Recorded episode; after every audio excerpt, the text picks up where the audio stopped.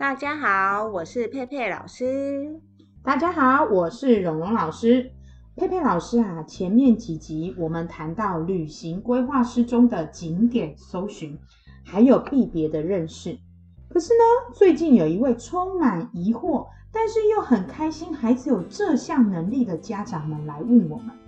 他说，他们家的孩子竟然可以当阿嬷的 GPS 导航系统，哎，阿嬷还说骑车环岛一定要带着他。我们来听听这位孩子的故事吧。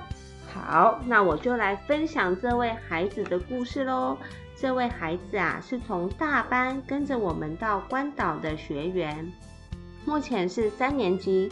妈妈跟我们分享的故事是这样的：因为家里的阿妈很想要骑车环岛，但是阿妈对于三 C 产品不是很熟悉，就有一点害怕，有点担心。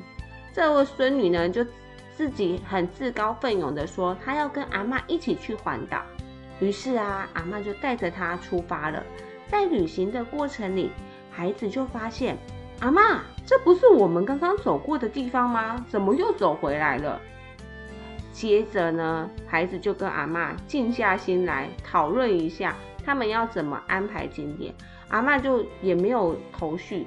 但是呢，孙女竟然很厉害的哦，跟她说：“阿妈，我们接下来要走哪里？走哪里？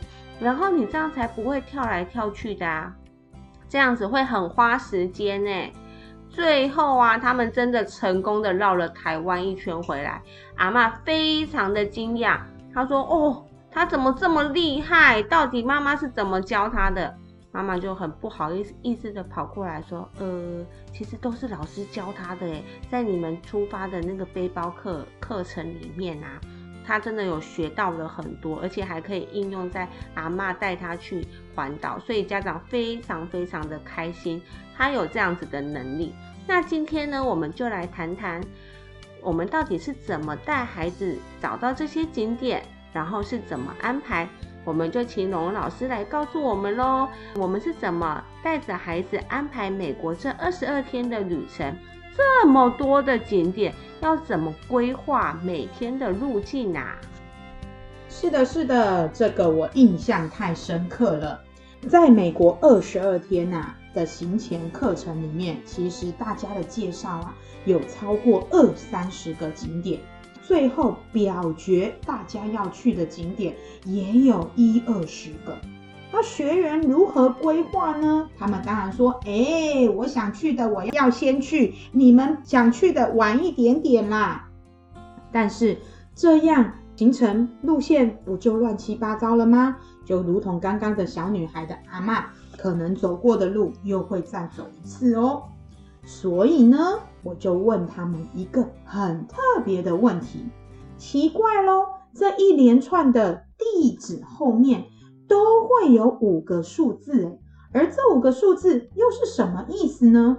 比如说 C A 九二六零四，他们就你一言我一语的乱猜。有的人说：“哎呦，那个就门牌号码啦。”有人说：“哎呦，那个是街道的编号啦。”还有人说，那个是房子盖起来的顺序啦。哦，超多天马行空的想法，但是呢，他们都不知道，也猜没有到。那不知道现在在听的观众朋友，可以告诉我们，你们有跟他们一样的猜测吗？真的，我印象超深刻的，他们的想象力真是让我佩服啊，超好笑的。是的，是的，但是最终啊，还是轮到我来解答喽。原来呀，那个是区域号码啦。对对对对对，我当时听到的时候啊，跟学员一样吃惊，想说啊，区域号码不是三码吗？是啊，那是透过区码，我们就可以一起在大大的地板上，把每个用纸写下来的景点做区隔开来。这样就可以知道哪些的地方可以排在一起玩喽。比如说刚刚举例的 C A 九二六零四，它可能有三个景点，那么我们就可以在这三个景点再排在同一天，或者是同一条路径喽。真的真的，那时候啊，我们放在地板上有超多的，然后呢，分类了以后啊，还有学员说，这么多地方，我们真的去得完吗？我们真的去得完吗？这句话让我印象深刻啊！当然，我们完成任务啦。好喽，言归正传，完成大致分类规划之后，我们就拿出我们的 Google Map，开始路径规划。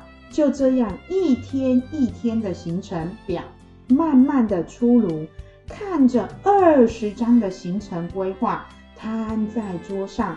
每个学员脸上露出满足的笑容，这样的学习真的好快乐啊！真的，当下看到大家努力认真的表情，这么多的工作量，竟然都没有人抱怨呢！而且啊，我也体验到有成就感的学习是多么快乐的一件事啊！真的，成就感真的是一个很神奇的特效药呢。好啦好啦，那么我们这集就在这里结束喽。我们期待下集再见喽！记得哦，有任何问题可以在下方留言，也可以写 mail 跟我们一起讨论喽。拜拜，